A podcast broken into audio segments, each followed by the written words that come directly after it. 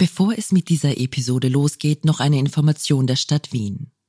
Auch wenn wir alle bereits ein wenig Corona-müde sind, dürfen wir eines nicht vergessen. Die Impfung bietet den besten Schutz vor einer Infektion und einem schweren Verlauf. Wichtig dabei ist, den richtigen Impfrhythmus einzuhalten. Die Grundregel für alle, die älter als zwölf Jahre alt sind, lautet, wenn die zweite Impfung oder letzte Genesung sechs Monate oder länger zurückliegt, unbedingt wieder impfen gehen. Achtung, eine Infektion schützt nicht vor einer neuerlichen Erkrankung. Der Schutz nach einer Infektion ist individuell unterschiedlich und oft nur kurz. Eine Reinfektion ist bereits ab sechs Wochen nach der Erkrankung wieder möglich. Die gute Nachricht, mehrmaliges Impfen vermindert die Wahrscheinlichkeit einer neuerlichen Infektion. Also bitte lasst euch impfen. Weitere Informationen findet ihr unter coronavirus.wien.gv.at. Finanziert aus Mitteln der kommunalen Impfkampagne. Und jetzt zurück zur aktuellen Episode. Profil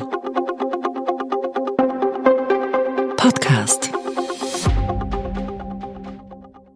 Sie hören den aktuellen Profil-Leitartikel, geschrieben und gelesen von Eva Linsinger. Don't look up. Die Klimakatastrophe ist kein Zukunftsszenario. Sie passiert jetzt, mitten in Österreich. Wann wacht die Politik endlich auf? Orkanböen in Kärnten und der Steiermark. Unwetter, Stürme, Blitzeinschläge, Tote. Abgedeckte Häuser, Verwüstung. Gletscher in Tirol schmelzen ihrem baldigen Ende entgegen. In Vorarlberger Orten sind die Trinkwasserbehälter leer. Mit 2500 Meter langen Schläuchen und Tankwagen wird mühevoll eine Notversorgung konstruiert. Bürgermeister verordnen striktes Wassersparen. Der Grundwasserspiegel sinkt und sinkt. Das Burgenland stöhnt unter Trockenstress. Seen trocknen aus, tonnenweise tote Fische werden mit Backern aus dem Schlamm geschaufelt. Momentaufnahmen wie aus einem Horrorfilm. August 2022 in Österreich. Wie quer durch Europa brütet die schlimmste Dürre seit 500 Jahren, großflächige Waldbrände toben, Temperaturrekorde purzeln. Die Wasserknappheit ist derart drastisch, dass einige Regentage wenig helfen. Mit veritablen wirtschaftlichen Konsequenzen. Donauschiffe fahren nur mehr mit einem Drittel der Ladung. Wasserkraftwerke erzeugen 14 Prozent weniger Strom. Ernteausfälle von 100 Millionen Euro drohen. Hitzewellen, Hitzetote, Dürre. Zwischendurch wüten Unwetter mit Gewittern, Murenabgängen, Überflutungen. Apokalyptische Szenen prägen den Rekordsommer 2022 und machen selbst für verstockte Zweifler offensichtlich, die Klimakatastrophe, das ist kein theoretisches Vielleicht-Szenario, das zauselige Wissenschaftler für irgendwann in der fernen Zukunft und für die ferne Arktis prognostizieren. Das Gegenteil ist wahr. Wetterextreme nehmen durch den Klimawandel massiv zu. Die Klimakatastrophe passiert schneller und gravierender als befürchtet. Sie ist mittlerweile mit freiem Auge sichtbar und längst Realität, auch in Österreich. Das hat Folgen.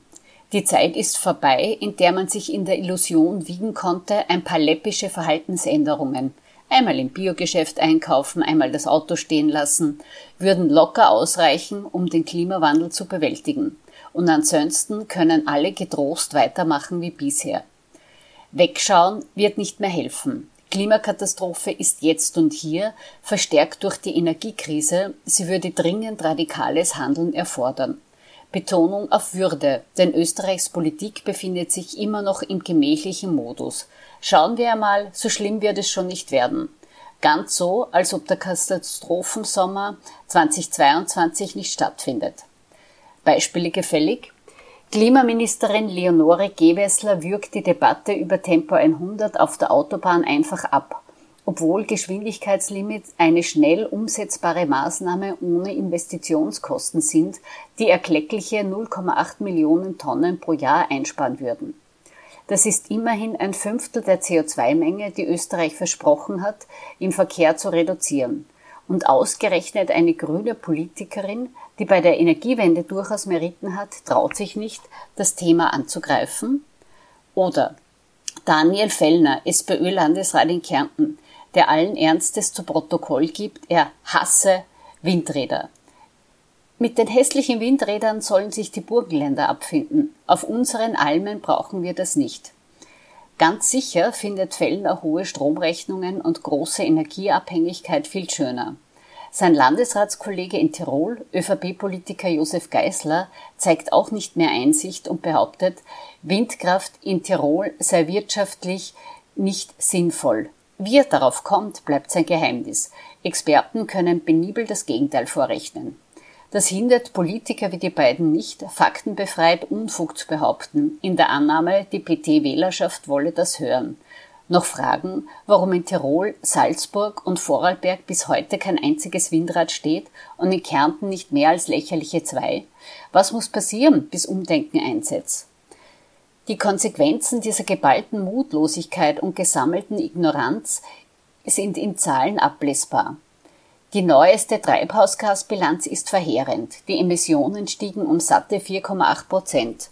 Dabei sollten sie sinken, wenn Österreich seine Klimaschutzziele nicht meilenweit verfehlen will. Oder riesige Supermarktparkplätze an Ortsrändern, Zersiedelung. Österreich ist beim Zubetonieren unrühmlicher Europameister. Erhebliche 11,5 Hektar Äcker und Wiesen werden pro Tag versiegelt. Das entspricht 16 Fußballfeldern. Diesen Flächenfraß, der zu mehr Hitze, mehr Verkehr, niedrigem Grundwasser führt, beklagt eine Institution, die es wissen muss, die Hagelversicherung. Um radikal andere Raumordnungspolitik wird Österreich nicht herumkommen, auch nicht um neue Wege in der Verkehrspolitik, schon gar nicht um fantasievolle Konzepte, welche Landwirtschaftspolitik angesichts der neuen Klimaverhältnisse sinnvoll ist, was wo anbauen, wo bewässern. Keine Frage, es wäre falsch zu behaupten, dass Österreichs Politik nichts gegen die Klimakatastrophe unternimmt. Aber es passiert zu wenig. Die Politik agiert zu langsam, zu zögerlich, zu wenig einschneidend. Nach dem Filmmotto Don't Look Up. Wie viele Katastrophensommer braucht es noch, bis die Politik aufwacht?